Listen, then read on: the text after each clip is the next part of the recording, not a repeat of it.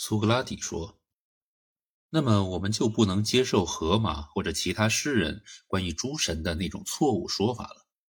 例如，荷马在下面的诗里说：‘宙斯大堂上，并立两土平，壶中装命运，吉凶各悬殊。宙斯混吉凶，随意赐凡夫。’”那要是宙斯把两只瓶子里的东西混合起来赐给谁的话，那人就会时而遭灾难，时而得幸福。当宙斯不把吉凶相混，单赐坏运给一个人时，那人就会饥饿逼其人，漂泊无尽土。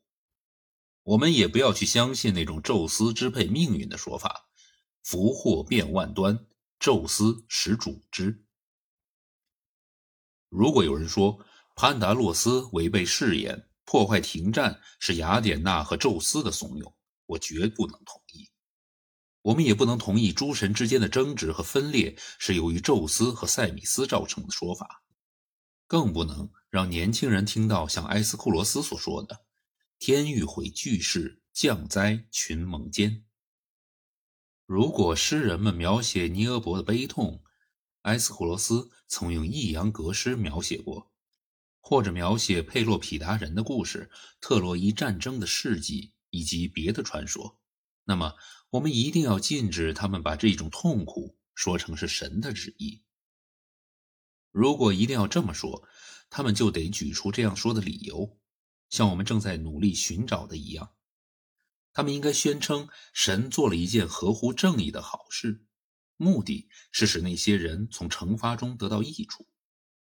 我们无论如何不能允许那些诗人把被惩罚者的生活描述的悲惨，然后说是神要他们这样做的。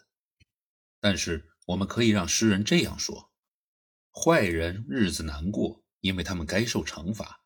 神是为了要他们好才惩罚他们的。假使有人说神虽然本身是善的，可是却产生了恶。对于这种谎言，必须迎头痛击。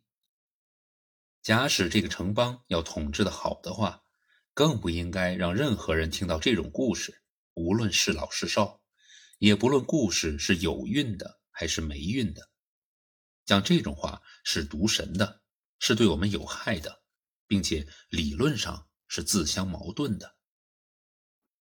阿迪曼图斯说。我跟你一道投票赞成这条法律，我喜欢。苏格拉底说：“很好，这将成为我们关于诸神的法律之一，若干标准之一。故事要在这个标准下说，诗要在这个标准下写。神是善的原因，但不是一切事物之因。”阿迪曼图斯说：“这样说才算是完整。”苏格拉底说：“那么接下来，你认为神是一个魔术师吗？他能按自己的意图在不同时间显示出不同形态来吗？他能有时变换外貌、乔装打扮、欺骗世人吗？还是说神是单一的，始终不失他的本相呢？”阿迪曼图斯说：“我一下子答不上来。”苏格拉底说：“那就好好想想吧。”任何事物一离开它的本相，它不就会被自己或被其他事物改变吗？阿迪曼图斯说：“这是必然的。”苏格拉底说：“事物处于最好的状态下，最不容易被别的事物所改变或者影响。